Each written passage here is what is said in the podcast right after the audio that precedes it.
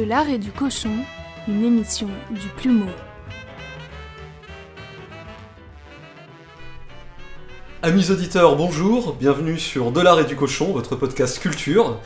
Si vous pensez comme nous que les des blocs, que l'IB manque d'idées et que Télérama ne comprend pas, vous avez cliqué sur la bonne émission. Euh, tous les mois, nous nous retrouvons pour discuter ensemble de l'actualité culturelle et à travers elle de notre époque, euh, ses lubies, ses obsessions, osons dire un gros mot, ses idéologies. Euh, et comme tous les mois aussi, je suis accompagné du meilleur d'entre nous, Antoine. Bonjour Antoine. Bonjour, bonjour à tous. Comment vas-tu? Très bien. Écoute, je, suis, très heureux de te retrouver aujourd'hui. D'abord parce que je te vois toi, et puis aussi parce que nous avons un, troisième larron, et pas n'importe lequel. Oui, nous sommes aujourd'hui en compagnie de Pierre Robin. Pierre Robin, bonjour. Et bonjour à vous. Vous êtes euh, journaliste et écrivain, vous avez été une figure euh, du groupe Jalon. Vous avez écrit euh, de nombreux livres, en particulier une biographie de David Bowie qui a été remarquée, euh, également un ouvrage sur les groupes pop à mèche qui retrace euh, l'essor de la New Wave de 1979 à 1984. Vous avez aussi écrit plusieurs ouvrages sur les campagnes napoléoniennes. Et aujourd'hui, on vous reçoit pour votre dernier livre, L'esthétique contre-cool, qui est paru aux éditions Rue Fromentin. Un bel ouvrage hein, sur papier glacé avec une maquette très agréable qui est à la fois un ouvrage de souvenirs personnels, souvent attaché à des lieux parisiens, et une sorte de guide pratique pour échapper au monde contemporain et à ses injonctions permanente à la coolitude, un guide à travers des figures, des lieux, des œuvres, et même un code vestimentaire du contre-cool euh, qui nous permet d'échapper à notre époque. Euh, donc Pierre Robin, j'aimerais pour commencer que vous nous expliquiez ce que vous mettez derrière cette expression de contre-cool. Euh, d'abord, je précise que le livre a 20 illustrations, c'est important parce que pour moi, les livres illustrés ont toujours eu un petit plus par rapport aux livres simplement écrits, si je puis dire. Euh, le contre-cool, bah, c'est une tentative artisanale et désespérée de s'opposer à l'idéologie parasoviétique euh, sous laquelle nous vivons depuis 30 à 40 ans maintenant, et qui est donc l'idéologie cool, euh, qui veut qu'on soit ouvert, qui veut qu'on bouge, qui veut qu'on soit jeunisse, qui veut qu'on ait des sourires hypocrites et faussement consensuels, et qui impose des références esthétiques, cinématographiques, littéraire aussi, euh, qui ne m'agrée pas tout à fait. Donc on peut dire qu'en creux, euh, le contre-cool, c'est tout ce qui n'est pas cool et aussi tout ce que j'aime bien. Ça se superpose assez facilement. Alors, bon, votre livre que nous avons beaucoup aimé, Antoine, je pense que je peux employer la première personne du pluriel en la matière. On peut tuer le suspense d'entrée à ce point de vue-là. Voilà. Me voilà rassuré. ce sera une émission purement flatteuse ce soir.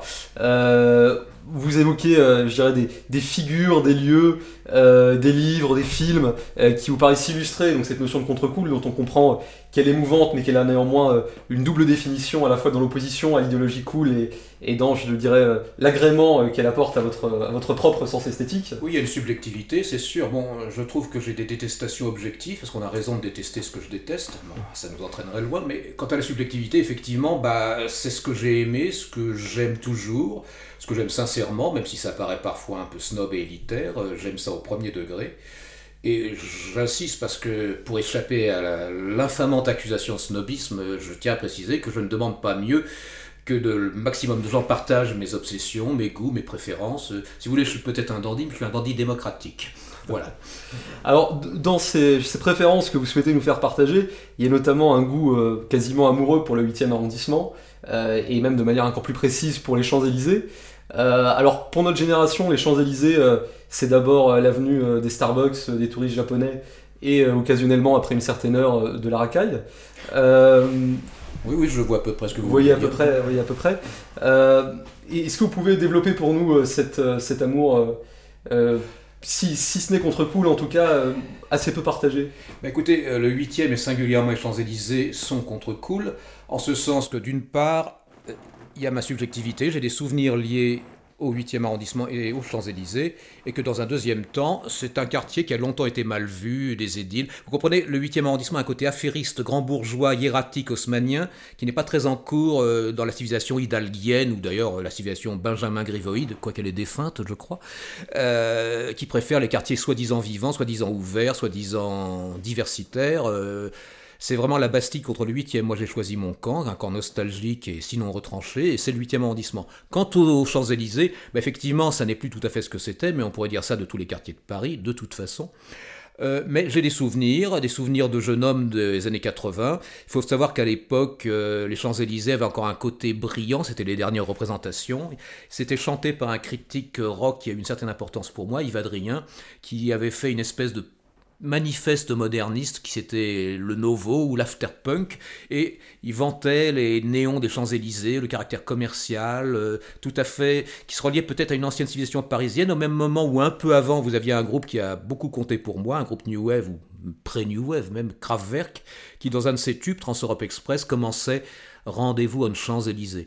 Et euh, effectivement, et plus loin encore, j'avais d'autres souvenirs. Euh, je ne sais pas si vous avez vu la série Les Fantomas d'André Hunebelle. Dans le premier épisode, il y a une fête très brillante pour un lancement d'une marque de bijoux à la terrasse Martini. Et pour moi, c'est presque un cliché d'une France disparue où tout le monde est bien habillé, où ça se passe euh, au sommet avec une magnifique vue sur les Champs-Élysées.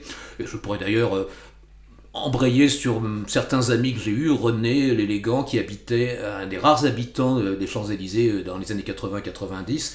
Donc à mains égards, euh, à la fois cinématographiques, musicaux et amicaux, les Champs-Élysées et architecturaux bien sûr, parce qu'il y a d'assez beaux immeubles quand même aux Champs-Élysées. Il y a la très belle galerie du Lido qui est années 20. Il y a une photo dans votre Tout à fait, absolument. donc c'est un site déchu, comme beaucoup de sites parisiens, mais qui a un glorieux passé, qui a en tout cas une résonance en moi. C'est vrai qu'on on voit que, en parcourant le livre, que vous avez un goût assez marqué pour euh, le futurisme, euh, peut-être une forme d'archéofuturisme même. Le rétro-futurisme. Le rétro-futurisme, voilà. Et ça m'a étonné à cet égard, vous parliez pas du, du 13e arrondissement. D'une manière générale, vous ne vous, attendez pas tellement sur la rive gauche. Euh, Bertrand Burgala dit dans la préface Il ne faut pas désespérer le Luxembourg, la rive gauche a plutôt mieux résisté que la rive droite. Vous êtes peut-être en désaccord avec lui euh, sur ce point-là. Mais quand bien même elle aurait bien résisté, elle demeure ce qu'elle a toujours été. Enfin bon, il y a le quartier latin, moi j'ai des souvenirs liés à mes années d'études, mais franchement, ça sent trop l'intellectuel de gauche ou la bourgeoisie recentrée. J'avoue que je n'aime pas trop. Euh, je ne méconnais pas les beautés du jardin de Luxembourg, je ne veux quand même pas les désespérer complètement, mais à mon avis ils s'en remettront. Euh, mais moi, délibérément, ça s'est passé pour moi quand j'avais 25 ans sur la rive droite, et depuis, je n'ai fait que cultiver et approfondir ce sillon. La seule enclave, la seule incartade ou escapade que je fais sur la rive gauche, c'est les Invalides, parce que c'est un côté versaillais. Notamment la place Vauban. Tout à fait, absolument. Euh, bon, je suis un grand fan de Napoléon, comme euh, Éric Zemmour. Et euh, place Vauban, vous avez une vue imprenable sur son tombeau, ou en tout cas sur l'église des Invalides qui, qui, abrite le dit tombeau. Vous avez de très vastes perspectives, de très belles architectures. place Vauban, vous avez ce grand immeuble où habitaient Simone Veil, Jean Piat. Euh, Maurice Ronet, et où habite encore, je crois, Michael Lonsdal, et qui est assez beau architecturalement. Euh, vous avez le Café Le Vauban, que j'ai honoré de ma présence plusieurs fois, où on a tourné plusieurs films, aussi bien Serge Gainsbourg que Jean-Yann. Bon, enfin, euh, voilà, donc je suis essentiellement rive droite, avec quand même une tête de pont, si je puis dire, en milieu hostile, dans le quartier des Invalides. Alors, de, manière peut-être plus, plus surprenante, vous faites l'éloge de la défense euh, dans ce livre, du quartier de la défense, euh, qui traîne une réputation que d'aucuns pourraient juger méritée, de quartier, de quartier mort. Alors, je sais que les quartiers morts, ça ne voilà, pas. Nous y sommes. Voilà, nous y sommes. Mais disons que. La défense la nuit, précisément. Oui, bien sûr, le jour, bon. Quartier mort après 20h et infesté la journée d'une foule de, de fréquentants plus cool que contre cool, sans doute.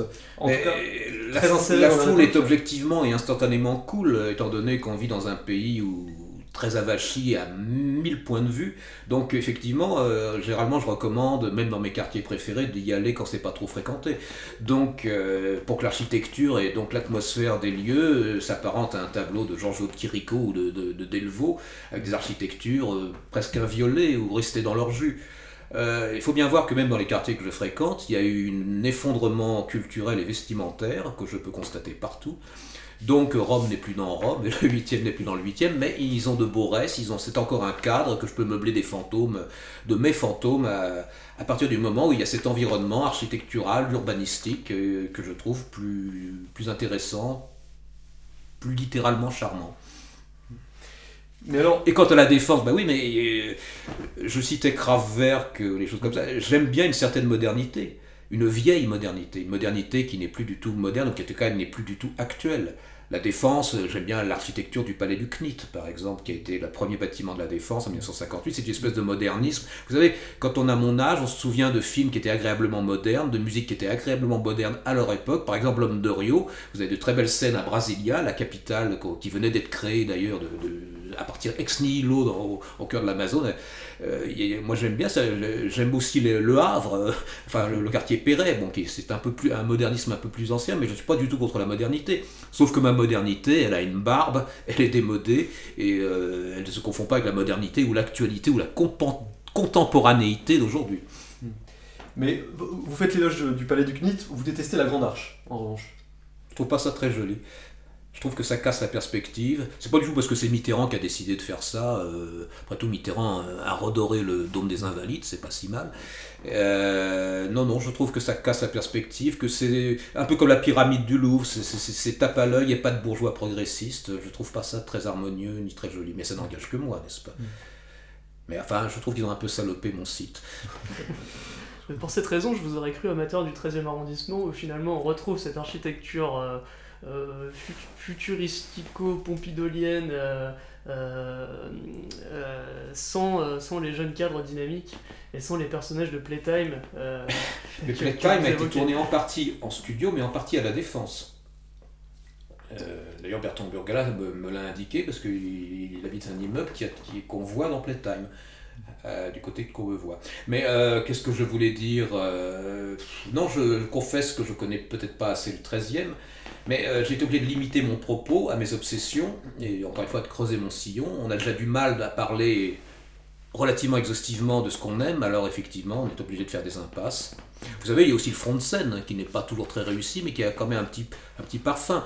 Euh, c'est dans le fond de scène qu'en 79, Assayas a filmé Jacques et son tube rectangle. C'était un petit moment de modernité euh, parisienne et branchée. Donc, euh, mais enfin, c'est vrai que je ne franchis pas beaucoup le pont, euh, je ne franchis pas beaucoup la Seine, je le mm. confesse. Et vous la franchissez surtout par le pont Alexandre III, c'est ça C'est la, ah oui, mais façon la plus sereine. Sûr, tout à fait. Euh, c'est tellement, tellement over the top, dans un genre baroque 1900. on a envie de remercier le tsar Alexandre III. Oui, c'était son dernier cadeau, j'imagine, à part les emprunts russes. Non, mais c'est très beau, et ça, c'est l'axe invalide Champs-Élysées, pratiquement. Hein, je veux dire, c'est ça, c'est Paris, si je puis dire. Alors justement, ça c'est Paris, mais l'une des remarques qui peut venir à, la lecture de votre livre, euh, c'est que dans la, description des, lieux qui, vous habitent et que vous, et que vous décrivez, euh, il y a une grande absente euh, qui est la province. Est-ce une affaire purement personnelle, peut-être parce que vous êtes parisien de naissance, de vie Auquel cas, est-ce que, en faisant abstraction de, ce, de, cette, de cette contingence, euh, Bar-le-Duc n'est pas euh, plus contre-cool que le 8e arrondissement Certains soirs, certainement, Bar-le-Duc est plus contre-cool, mais on peut dire ça de beaucoup de villes de province. Vous savez, avec Jean-Pierre Montal, qui est mon éditeur, on avait envisagé d'étendre cette, cette brillante civilisation contre-cool à l'ensemble de la France, mais on a confessé notre ignorance, nos lacunes. On a tout de suite pensé euh, au Havre, encore une fois, avec la porte Océane, le quartier Perret, peut-être même le, pot de yaourt, c'est-à-dire la maison de la culture faite par Oscar mmh. Niemeyer. Mais bon, euh, on a préféré s'abstenir parce que alors Jean-Pierre Montal, qui est originaire de Saint-Étienne, m'a assuré que certains quartiers de Saint-Étienne pouvaient correspondre à, cette ambiance, mais non, on avait même envisagé, on ne l'a pas fait finalement, de faire une carte à Portulan, comme on faisait au XVIe siècle, une carte du monde contre cool, du monde connu contre cool. Ça serait limité au plan du 8e arrondissement avec dehors des, des, des, baleines ou des monstres marins, enfin toute une terra incognita qui commençait très tôt. Euh, à l'est de la Concorde apparemment. Même si dans le livre, je m'aventure euh, jusqu'au premier arrondissement, euh, en banlieue aussi, parce que à défaut de parler de la province contre coup, j'ai trouvé deux trois sites parce que je suis banlieusard, hein, je ne suis pas né à Paris ni dans le 8e arrondissement, même si j'y ai habité chez mon cousin pendant 2-3 ans. Je suis né dans le Val d'Oise et quand je retourne, euh, going back to my roots, euh, je passe devant 2-3 immeubles ou édifices euh, dont je rencontre dans le livre qui ont un caractère un peu martien, sinon contre-cool, oui, tout à fait.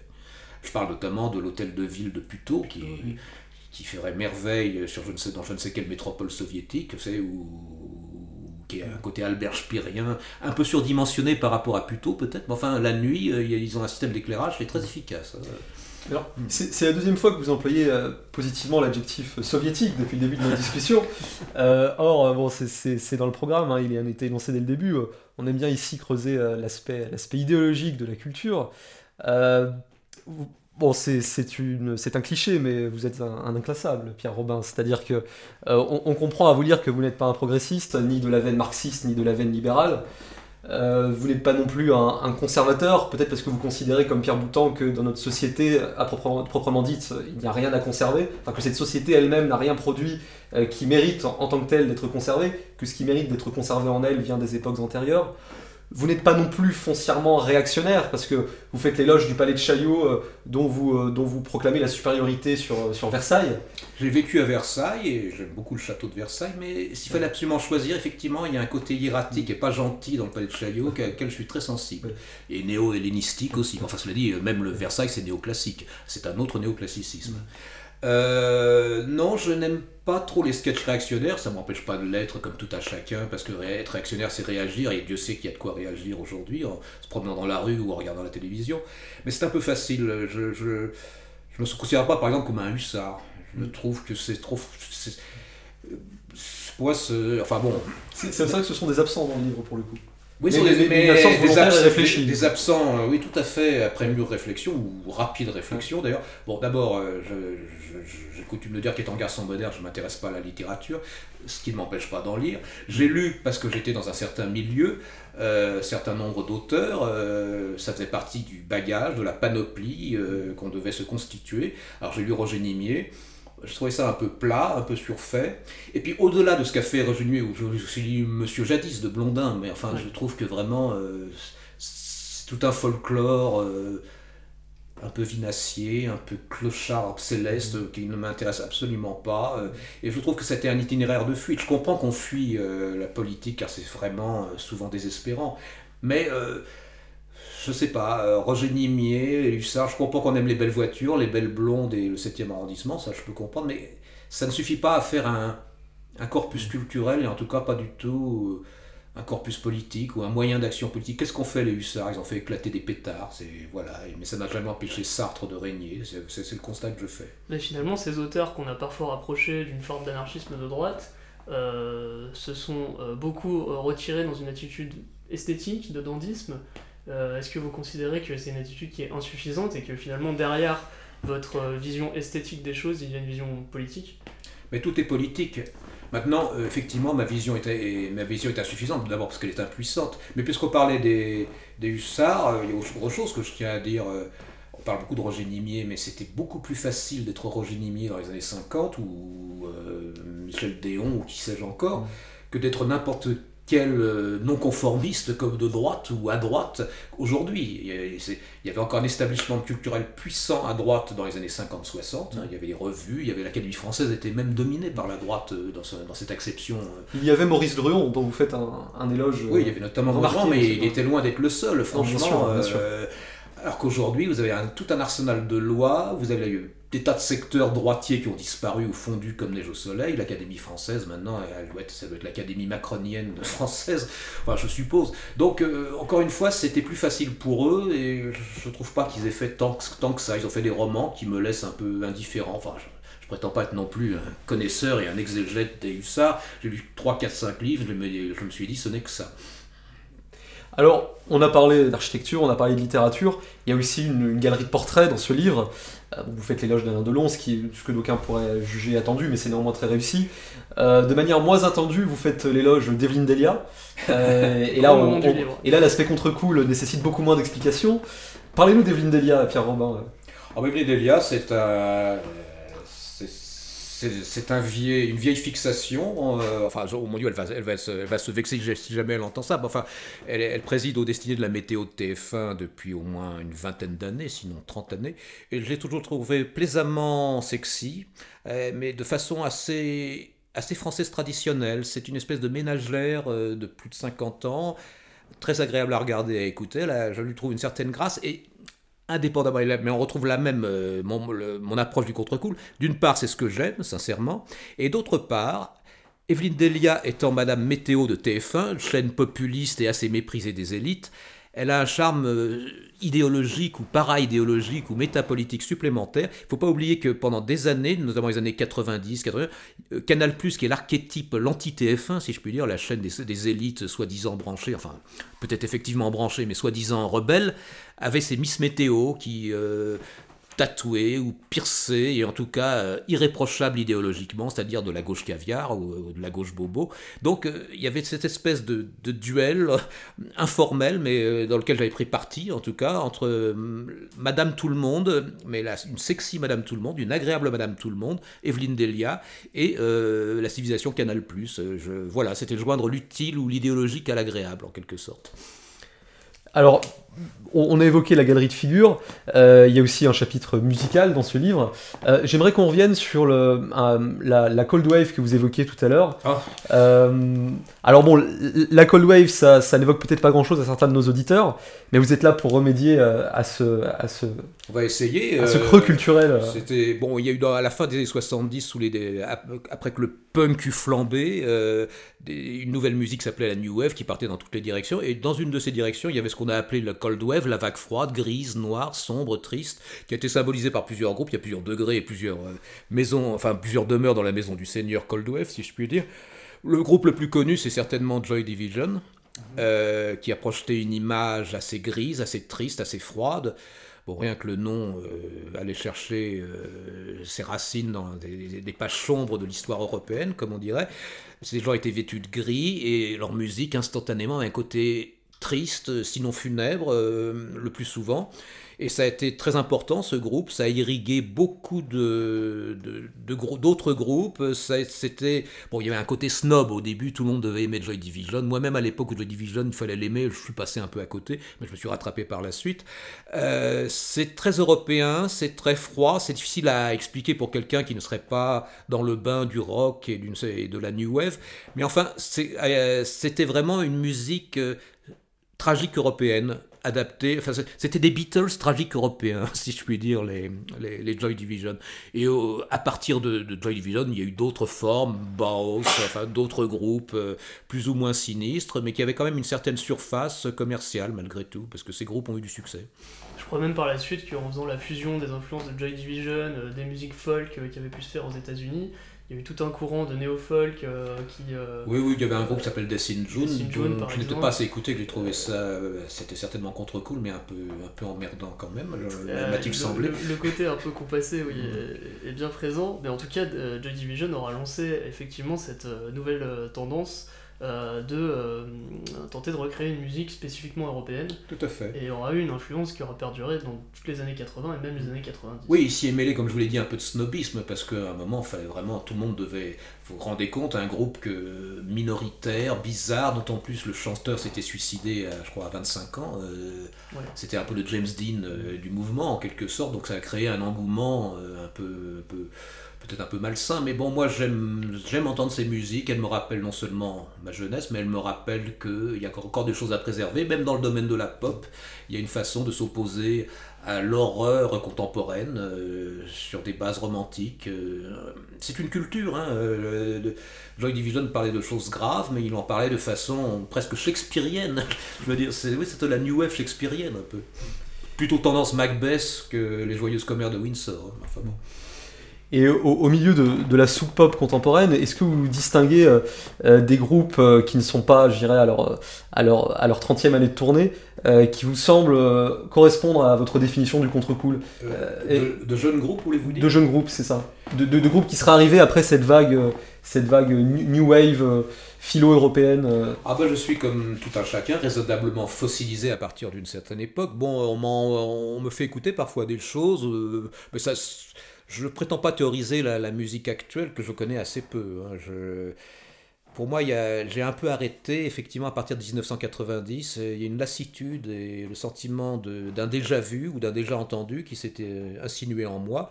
Alors, il y a certainement des groupes qui sonnent très bien aujourd'hui. Il m'est arrivé, on m'a entraîné à certains concerts. Mais le problème, c'est que même quand un groupe est bien aujourd'hui, il n'a plus l'importance évidemment historique générationnelle qu'il a eu pour moi. J'ai pas eu ces émotions avec eux, j'ai eu des émotions avec des groupes qui avaient d'il y a 30 ou 40 ans. vous savez, j'ai même commencé avec avant Joy Division, c'est euh, David Bowie, c'est les années 70, le glam rock, Roxy Music, des choses comme ça. Donc je commence à avoir plusieurs couches géologiques et, et ça ne facilite pas effectivement l'ouverture au monde. Parce que, encore une fois, même quand ce monde produit des choses bien, je suis sûr que ça procède de choses anciennes. Ah, plus ou moins fidèlement, mais quand même. Je suis sûr qu'il y a des groupes qui font du Joy Division aujourd'hui. Mais je ne sais pas si j'arriverai jusqu'à eux. C'est vous qui pourriez me renseigner éventuellement. Mais si je vous pose la question, c'est que je suis moi-même en recherche et que cette recherche s'est avérée infructueuse. Bah, écoutez, il y a les Smiths euh, qui, qui, Oui, mais qui ne sont pas exactement un groupe contemporain. Pour moi, si, puisqu'ils sont arrivés après la New Wave. Euh, vous savez, vous, parlez à un vétéran. Euh, je crois qu'ils se sont dissous en 87. Mais... Oui, mais après, il y a Maurice Bon, enfin, oui, certes, je veux dire, bon, mais c'est vrai que c'est un peu comme le cinéma. Hein au-delà de 1980, j'ai vu un certain nombre de films et je continue à en voir, mais il y a un charme qui se brise à cause des vedettes, à cause peut-être des réalisateurs, à cause du milieu culturel. Euh, voilà, euh, je pense que quand Ursula Andress a arrêté sa carrière, quelque chose s'est brisé quelque part dans le cinéma occidental.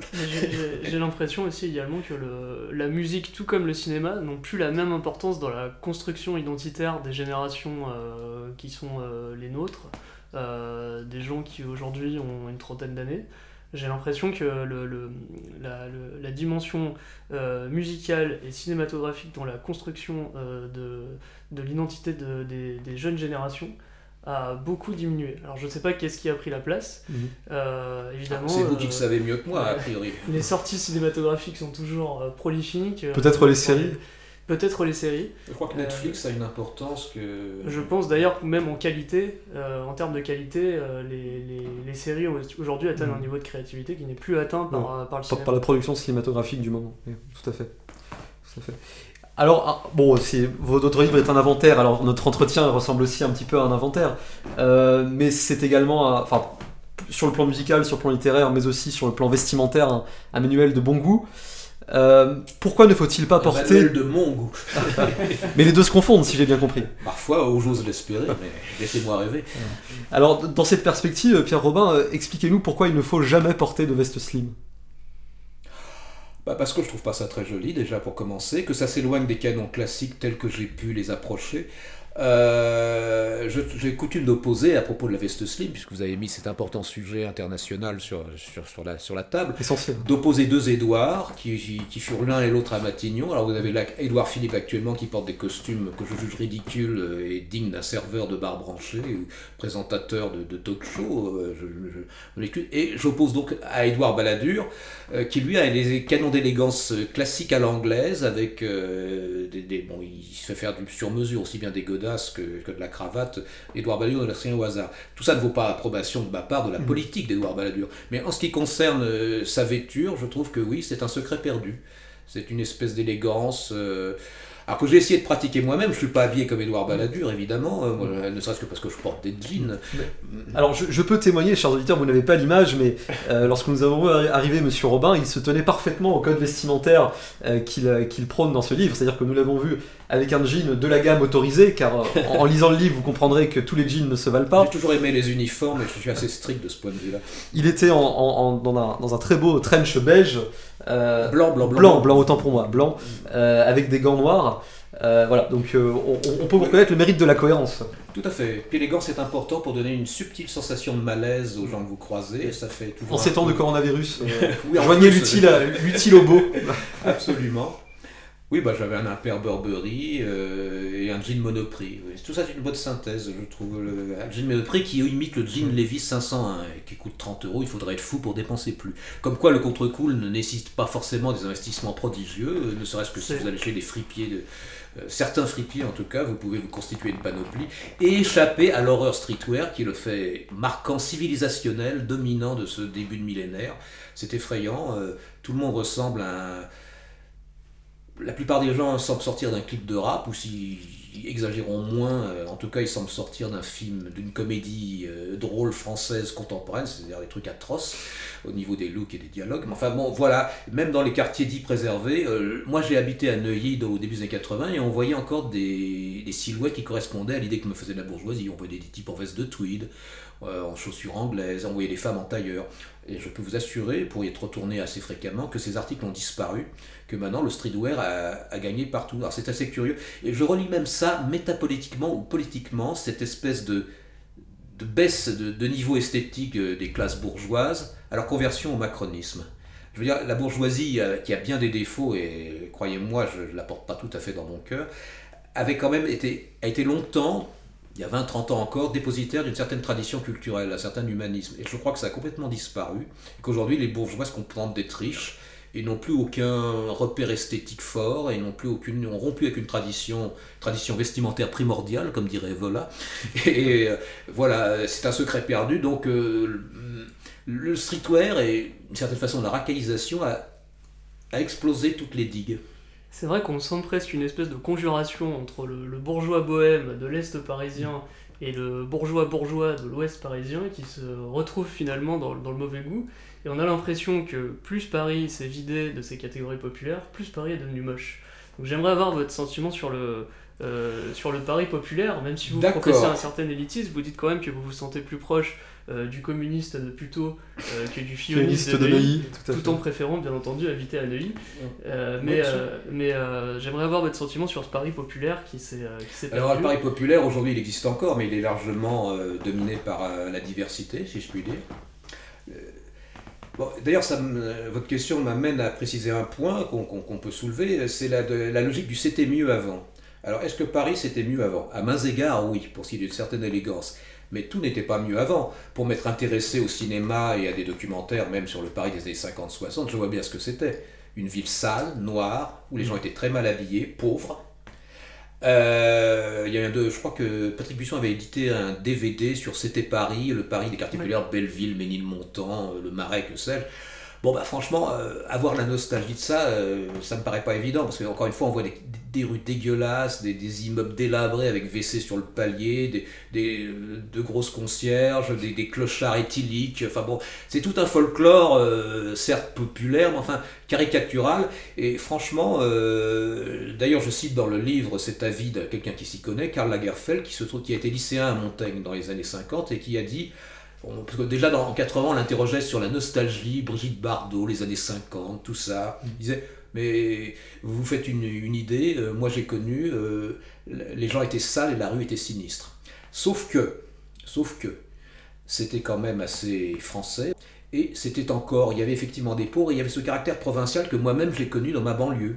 Euh, étant né, j'étais contemporain à trois mois de James Dean, alors je ne sais pas si vous savez quand est-ce que James Dean nous a quittés, quelque part à la fin des années 50 Vous brûlez, mais euh, en général, les gens croient que James Dean nous a quittés dans les années 60. Non, il est mort en 1955. Je suis né en 1955. Ça m'a permis de vous voir un souvenir de ce que pouvait être la banlieue parisienne, enfin la mienne en tout cas dans les années 60. C'était tout à fait en noir et blanc, et c'était tout à fait provincial. On ne sentait pas cette pression et cette, euh, cette mauvaise ambiance d'aujourd'hui. Euh, je veux dire, c'est Paris aujourd'hui, c'est c'est tension et régression à tous les étages et dans tous les quartiers, me semble-t-il. Mais euh, je, crois que vous avez euh, un, programme et même une, candidature pour les municipales qui viennent, euh, cher Pierre Robin.